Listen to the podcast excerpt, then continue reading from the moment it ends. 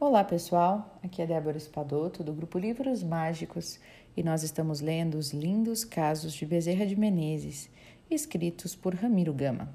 Hoje nós vamos ler o caso de número 82.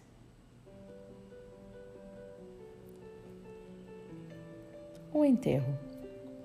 O enterro do corpo de Bezerra de Menezes foi uma apoteose.